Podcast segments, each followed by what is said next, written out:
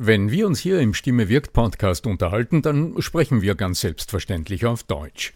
Wie geht's dir mit anderen Sprachen? Sprachenlernen ist heute so wichtig wie nie zuvor. Und deshalb freut es mich so sehr, dass die Sprachenlernplattform Bubble in den nächsten Wochen diesen Stimme wirkt Podcast unterstützen wird. Mit Bubble hast du Zugang zu 14 verschiedenen Lernsprachen. Du kannst Bubble am Handy über die Bubble App oder über die Desktop-Version nutzen. Du wirst von muttersprachlichen Experten trainiert und du trainierst deine Aussprache mit der Spracherkennungssoftware. Die kurzen 15-minütigen Lektionen, die passen auch in deinen Zeitplan. Hast du Lust bekommen? Dann darf ich dich als Stimme wirkt Podcast-Hörer und Hörerin auf ein halbes Jahr Bubble einladen. Denn mit dem Code Stimme wirkt zahlen Hörerinnen für sechs Monate und erhalten zusätzliche weitere sechs Monate ihres neuen Bubble-Abos geschenkt. Du zahlst also für sechs Monate und lernst ein ganzes Jahr. Infos und den Code einlösen kannst du auf bubble.com slash Stimme wirkt. So, und jetzt zu unserem heutigen Thema. Wenn dich aggressive Zwischenrufe oder völlig unerwartete Einwände für einen kurzen Moment aus der Bahn werfen, was tust du? Darüber sprechen wir heute. Bleib dran. Der Ton macht die Musik. Der Podcast über die Macht der Stimme im Business. Mit Arno Fischbacher und Andreas Giermeier. Für alle Stimmbesitzer, die gerne Stimmbenutzer werden wollen.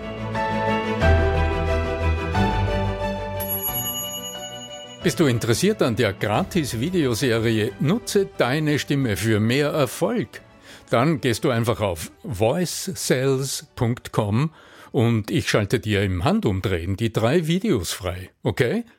www.voicesales in einem Wort.com. Dann bis gleich im ersten Video. Na, Sie haben überhaupt keine Ahnung. Aber was Sie für einen Blödsinn erzählen. Na, also wenn ich das gewusst hätte, dann hätte ich mir heute was anderes vorgenommen.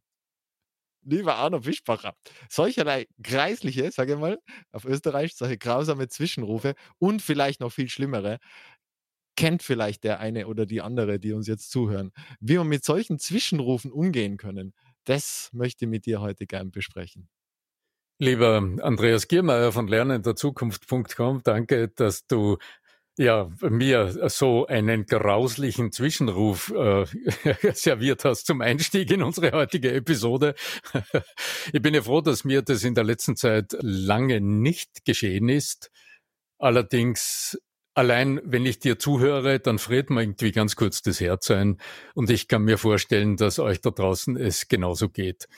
Es mag ja nicht ein klassischer Zwischenruf sein. Oft ist es eine Killerphrase, die du hörst, wenn du einen gut gemeinten und vielleicht wohlüberlegten Vorschlag einbringst im Meeting oder in einem Gespräch eine gute Idee servierst und dann wirst du quasi kaltschnäuzig, emotional, so mit, so wie eine, in Österreich sagt man Watschen, also eine Ohrfeige so mit der linken Hand abserviert und stehst plötzlich wie ein begossener Pudel da und äh, denkst dir, was ist jetzt passiert, was ist los?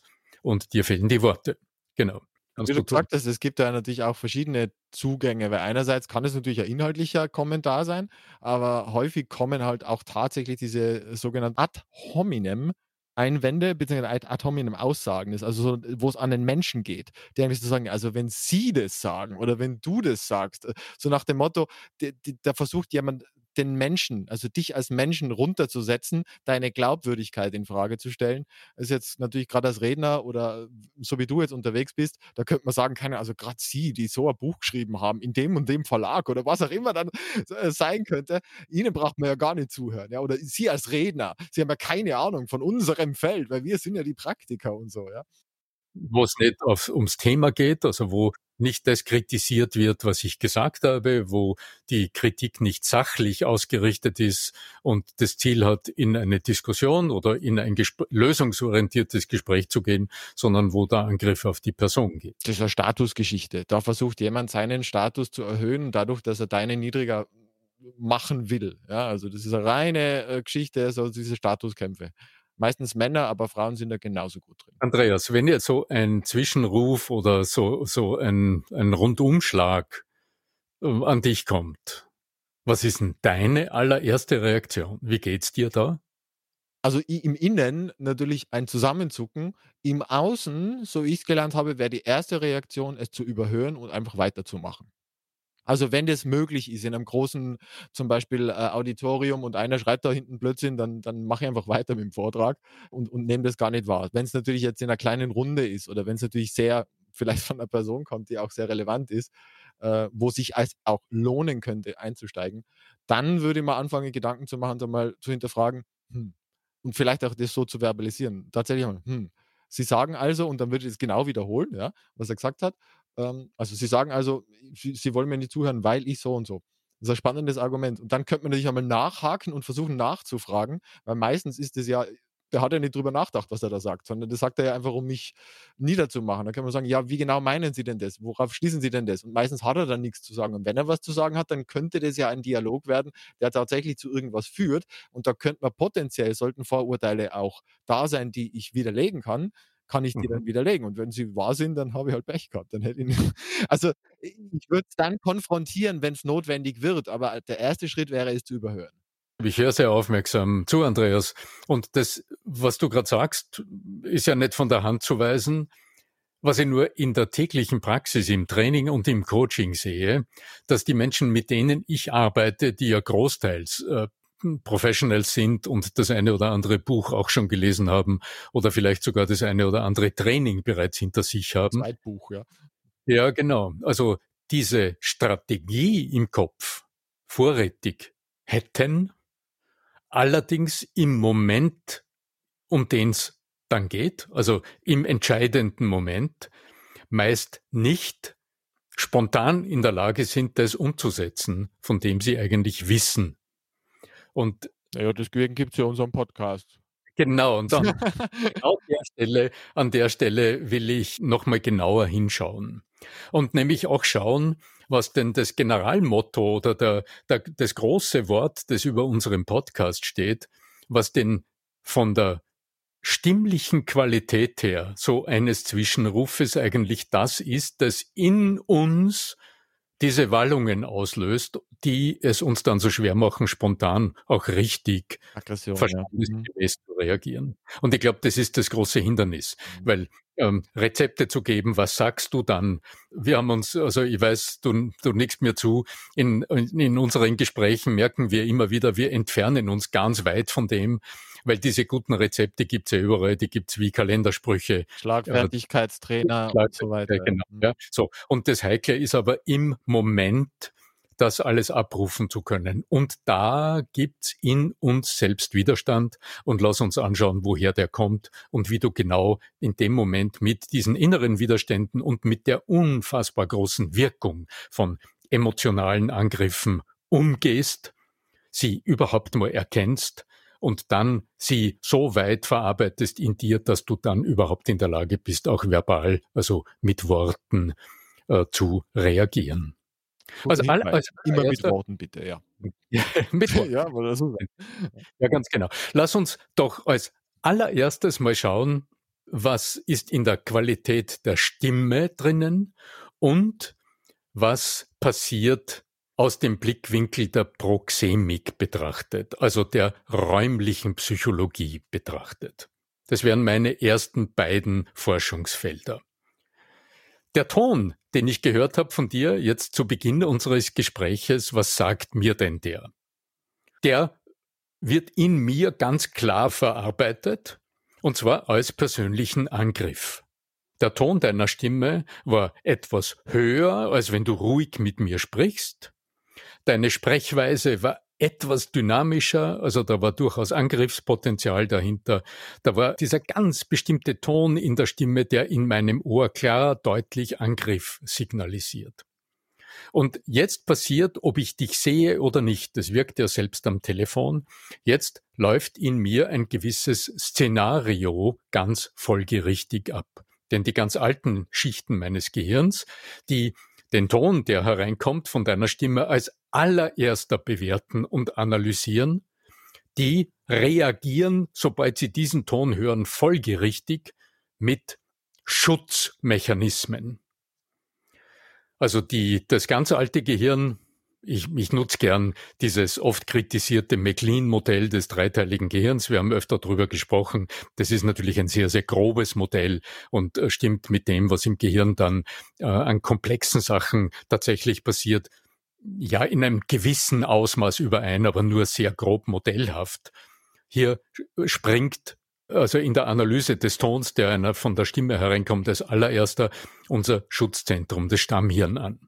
Er kennt einen Angriff und in dem Moment tut das alte Gehirn das, was es einzig kann, nämlich die Muskeln im Körper zu aktivieren, damit man entweder flüchten, angreifen oder sich totstellen kann. Also die klassischen dann ging es dann noch mit äh, Zusammenrotten, ging es dann noch weiter, aber mir genügen die ersten drei Fs, Fight, Flight, Freeze. Also Adrenalin, Cortisol, dieser ganze Stressmotor wird angeworfen, um die Muskeln in Abwehr- oder Angriffsbereitschaft zu bringen. Und in dem Moment verführt uns das von der inneren Haltung und von der Körperausrichtung dem Angreifer sage ich jetzt mal gegenüber, dem Einwender gegenüber, in eine frontale Körperposition. Also jetzt sind wir beim großen Feld der räumlichen Psychologie, der Proxemik, wo wir uns anschauen können, wie sind wir denn gegenüber unseren Gesprächspartnern oder Zuhörern positioniert. Und dieser Ton führt uns in eine dem anderen gegenüber frontal ausgerichtete Position. Also was ich weiß, äh, wenn du das natürlich in einer Live-Situation hast, ich meine, ich spreche jetzt nicht von Zoom-Meeting, dann kann ich mich erinnern, ich bin ja auch so, äh, habe schon den einen oder anderen Ausbildungslehrgang hinter mir, äh, wäre es ganz sinnvoll, äh, auf einen anderen Platz zu gehen, wenn man das behandeln will und diese Stelle in Anführungszeichen nicht beschmutzen zu lassen von irgendwelchen negativen Dingen, sondern auf die andere Seite der Bühne zu gehen und da dann das zu behandeln und da vielleicht diesen Metadialog zu führen. Ja? Ganz toller Gedanke, aber wieder steht die Frage davor, die ich mir als Coach, als gewissenhafter Coach stellen muss. Wie machst du dich bereit zu dieser Handlung?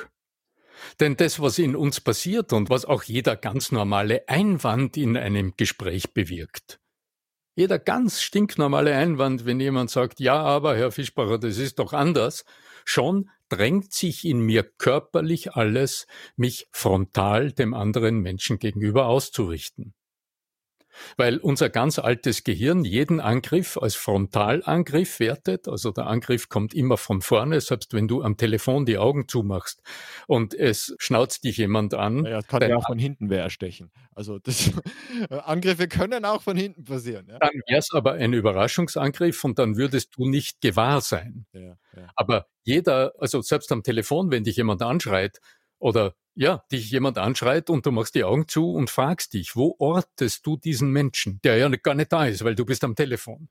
Dann wirst du den nicht links und nicht rechts, obwohl du den Telefonhörer vielleicht am linken Ohr hast, wirst du den nicht links orten, sondern vor deinem geistigen Auge steht dieser Mensch, diese Frau, dieser Mann vor dir, weil das unser typisches, archetypisches Bedrohungsszenario ist. Frontal.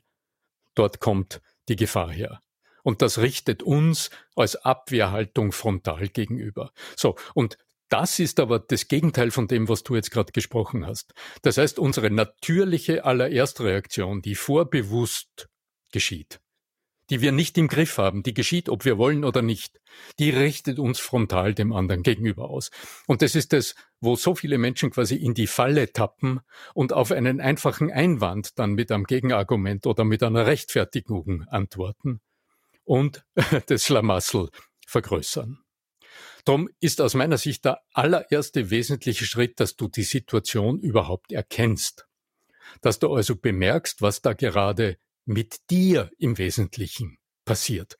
Also, dass dir das, wie man so schön umgangssprachlich sagt, gerade einfährt. also, jemand anderer führt dich mit Haut und Haar, mit all deinen Reaktionen, mit deinen Emotionen, mit deinen Körperbewegungen, mit deinen inneren Prozessen. Und das gilt zu bemerken. Und dazu empfehle ich, spür ab und zu mal nach, wo im Körper registrierst du so etwas. Also körperlich, wo nimmst du, wie nimmst du das wahr? Sodass du in dir einen Alarm definieren kannst, der dir in diesen heiklen Momenten der Kommunikation sagt, Achtung, das ist jetzt so ein Moment, wach auf und lass dich nicht von dieser Erstreaktion zu einer fatalen Handlung oder zu einem fatalen Satz führen. Wenn es jetzt um Einwände geht allerdings, ist es verhältnismäßig einfach. Da kannst du wirklich auf zwei Worte dir so einen Alarm setzen, denn jeder durchschnittliche Einwand startet mit den magischen zwei Wörtchen Ja, aber. Und da kannst du im Alltag Nein, mal geht auch. Also, ja. ja, aber merkst du, also mein Einwand beginnt auch wieder mit Ja, aber. Und da lässt sich, da äh, empfehle ich einfach sehr hellhörig, wenn du so etwas bemerkst, dann registriere, was in dir passiert. Das ist auch für die verschärfte Situation, die du eingangs zitiert hast, also so wirklich so ein Angriff. Das wäre ein Trainingsfeld, weil so ein ganz normales Ja, aber da ist ja nichts, da ist das das ist ja nichts Grobes.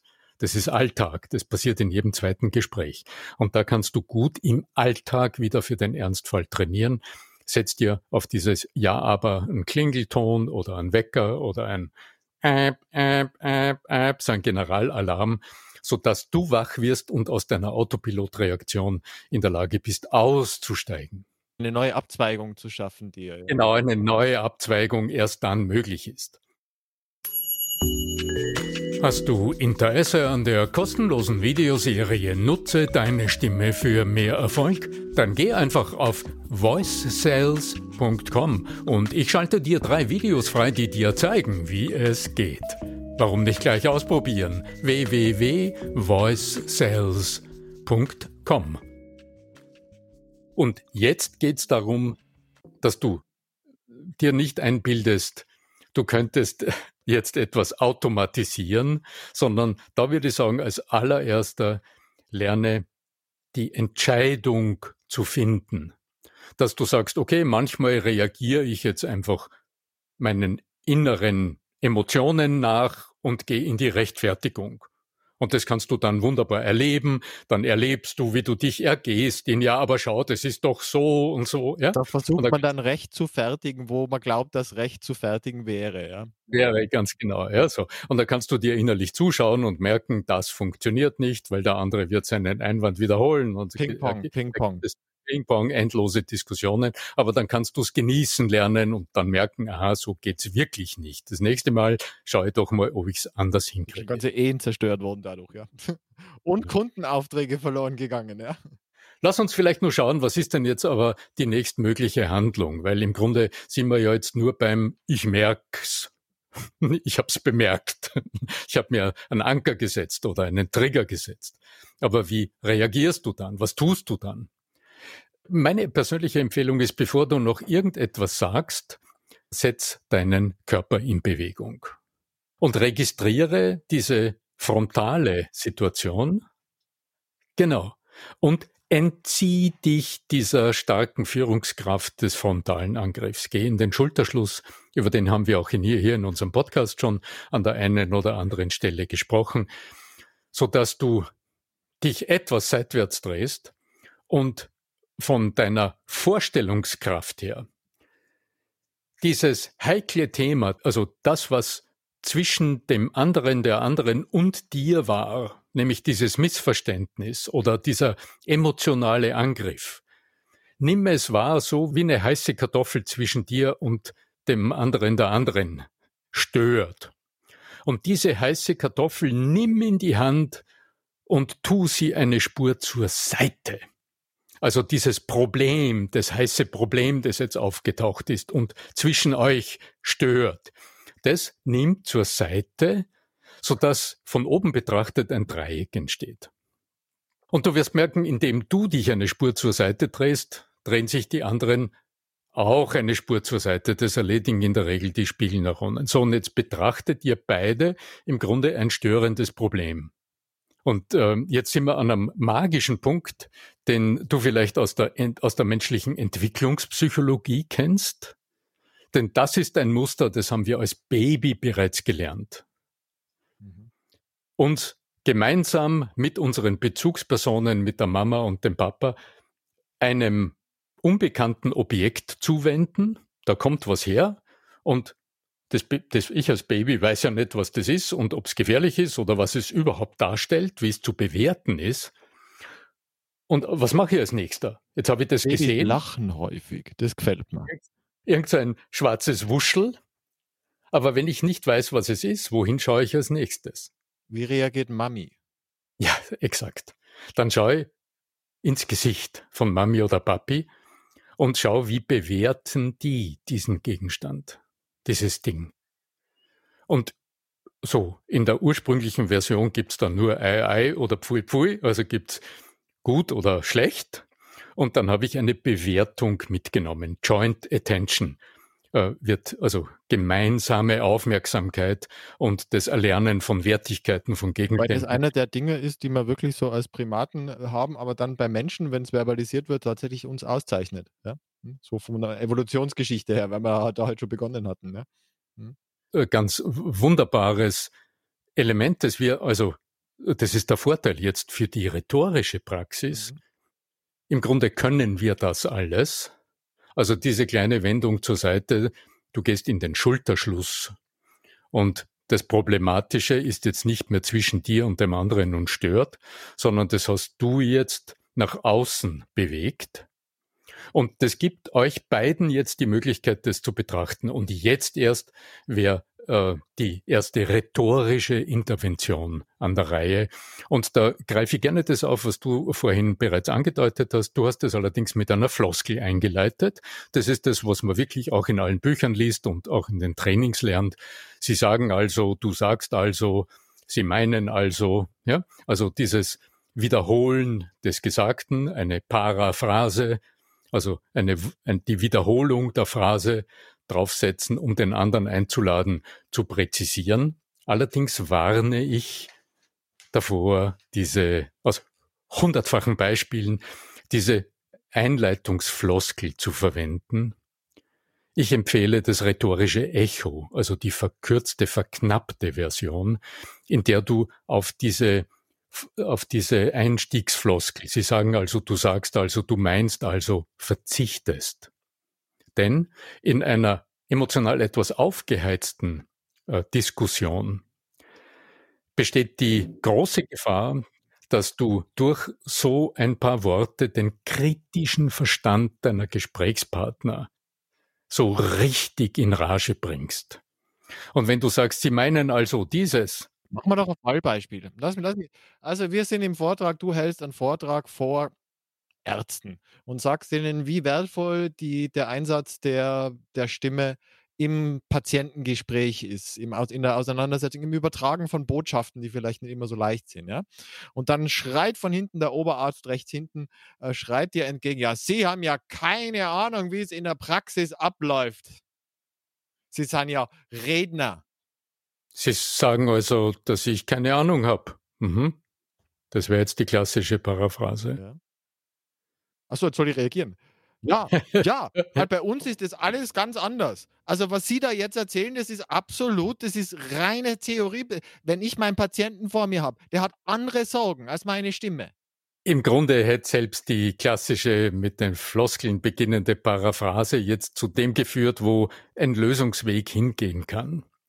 Denn wie immer in der Kommunikation, der erste Einwand sagt uns so gut wie nie, woher er kommt. Das ist ein Vorwand häufig, ja. Hm. Ja, aber er sagt uns nie, warum kommt es eigentlich jetzt? Hm. Und würdest du sofort entgegnen, dann hast du nur das gehört. Du kannst dich ja nur auf das beziehen. Also mit deiner Antwort, mit deiner Rechtfertigung, was immer du drauf sagst, du triffst nie den wahren Beweggrund, der hinter diesem Einwand oder hinter dieser Widerrede liegt. Ja, würdest du dann warum fragen? Warum sagen Sie das? Nein, ich würde es noch verkürzen. Ja? Ich würde als allererster ein Zuhörsignal senden. Hm. Denn die Gefahr der Eskalation, die hat ja immer als allererstes mit dem Ton der Stimme zu tun. Und wenn ich jetzt so reagiere und sage, Sie meinen also, dass ich keine Ahnung habe, dann habe ich es stimmlich eskaliert. Dann habe ich auf demselben stimmlichen Level mit so einem Spur-Alarmton die Situation bereits eskaliert. Ich mag das gern, wie das unser Bundespräsident macht. Das ist äh, Alexander van der Bellen, der, der, hat so diese tiefe, inne, innewohnende Ruhe. Der, also wenn man ihm irgendwas an den Kopf wirft, der mal, atmet er mal tief. Hm. Hm. Ja, ja, dann kommt dieses hm, hm. Und dann kommt es, ah, genau. Sie meinen also, und dann kommt ganz langsam von, dann, also, und das, das, das finde ich so diese tiefen Entspannung. Also, er zeigt einmal, ich habe dich gehört. Mhm, mhm. Lassen wir mal drüber nachdenken. Das ist so diese, diese, diese, wirklich diese Worte, so habe ich noch nie darüber nachgedacht. Und, so, und in der langsamen und entspannten Art und Weise, da kann das Gegenüber, entweder wird er ganz verrückt oder er, er, er passt sich tatsächlich ein bisschen dir an. Ja, das, das, äh in dem, was du sagst, steckt ein unfassbar wichtiges Werkzeug. Und das braucht wirklich Alltagstraining. Das braucht Wiederholung, denn das gelingt sonst im Ernstfall nicht. Mhm. Und das ist tatsächlich das Zuhör. Mhm. Mhm. Denn deine innere Haltung, mhm. wenn du eine Paraphrase gibst oder wenn du, so wie ich es gerne empfehle, eine die Paraphrase verkürzt, also dieses, das, was du wiederholst, nur so ganz rudimentär antwortest. Also wenn du jetzt sagst, Sie kennen sich da überhaupt nicht aus, was ist das, was Sie da sagen, Sie sind ja kein Arzt. Und ich sage dann, mm, mm, dass ich als Nichtmediziner mich in dem Feld nicht genügend auskenne, um drüber zu sprechen. Mm.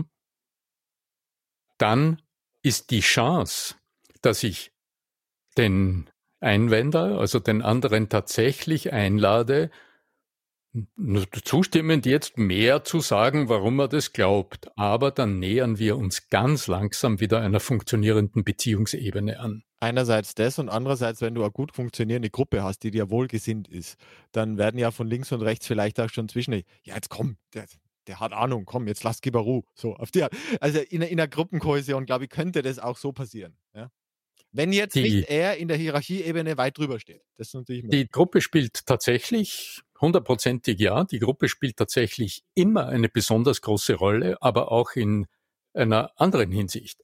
Die Gruppe nimmt nämlich wahr, wie du reagierst auf das. Mhm. mhm. Also das heißt, dein Standing und deine Führungsanmutung in der Situation, die, deine Führungsstärke, die erkennen die anderen in deinem Umgang auf Untergriffe, auf äh, Widerrede, auf Einwände. Und wenn du, ja. Mhm. ja, ja, ganz genau. Und würdest du aber jetzt als erstes einfach mal zuhören, einfach mal hinhorchen, da darf auch eine kleine Pause entstehen. Also du hast hingehorcht und du quittierst innerlich, selbst wenn es der größte Blödsinn ist aus deiner Sicht, du quittierst innerlich mit so einem Oh, mhm, ein hörbares Zuhören. Mhm.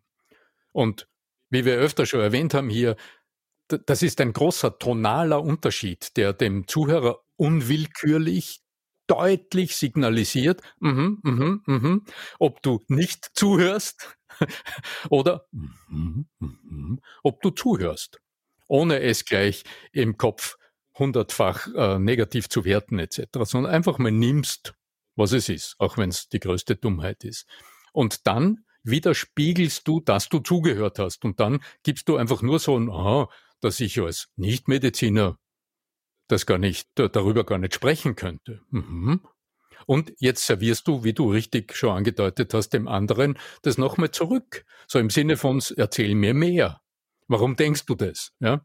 Aber frag gar nicht danach. Es ist nicht nötig, in der Phase mit Fragen zu arbeiten, sondern bleib einfach beim Echo. Dann hast du weniger zu tun. Denn das Einzige, was du wirklich tun musst, ist ja hinhorchen. Und dir erlauben, das mal aufzunehmen, was der andere sagt, um gleich dagegen zu gehen. Ganz genau. Ja. Also, wir haben uns die Frage gestellt, wie gehst du mit harschen Untergriffen, mit äh, Unterbrechungen, mit Einwänden um? und sind wieder mal draufgekommen, dass das Primärsignal in der Kommunikation der Ton der menschlichen Stimme ist, die uns, die wir angegriffen werden, in eine Abwehr- oder Angriffshaltung verführt und aus dem heraus uns, wir sind geführt, auch wenn wir dann eine halbe Stunde gegenreden. Und die anderen, die Gruppe, von der du gesprochen hast, die nimmt das wahr. Und die bemerkt in dem Moment unseren kolossalen Souveränitätsverlust. Im anderen Fall, wenn du dir herausnimmst, einfach zuzuhören, selbst wenn es der größte Unsinn ist aus deiner Sicht, und einfach mal mm, das quittierst und dann den Ball nochmal zurückspielst mit einem rhetorischen Echo und den anderen quasi elegant und ernsthaft einlädt, einlädst, mehr zu erklären, was er da gerade äh, anders denkt und dann vielleicht noch zwei, dreimal Echos gibt, so dass du wirklich ganz tief eindringen kannst in die Gedankenwelt der anderen, dann haben längst die Zuhörer in der Gruppe auch verstanden, worum es geht und schätzen dich, dass du darüber stehst und nicht auf dieses aggressive Spiel eingestiegen bist. Die Stimme hat Macht. Ja. Danke, lieber Arne. Okay. Lieber Andreas, ja, es war mir ein Vergnügen. Danke für das Hölzchen, das du mir geworfen hast. Streichholz zum Entzünden. Da. Ein Streichholz ja. Entzünden, ganz genau. Ja, das rhetorische Echo ist ein strengstens unterschätztes Instrument in der Kommunikation, das sich neben der gut überlegten, zielgerichteten, offenen Frage als das zweitwichtigste Führungsinstrument in der Gesprächsführung überhaupt erachte. Ja, trickreich. Trickreich. Ja, wunderbar. Freue mich auf unser nächstes Gespräch, lieber Andreas. Wenn es euch gefällt, was wir da tun, dann spart nicht mit Bewertungen. Ähm, auf arno-fischbacher.com slash podcast hast du die Möglichkeit, auch deinen persönlichen Kommentar abzugeben. Und äh, dann freue ich mich aufs nächste Mal. In diesem Sinne, möge die Macht der Stimme mit dir sein. Euer Arno Fischbacher.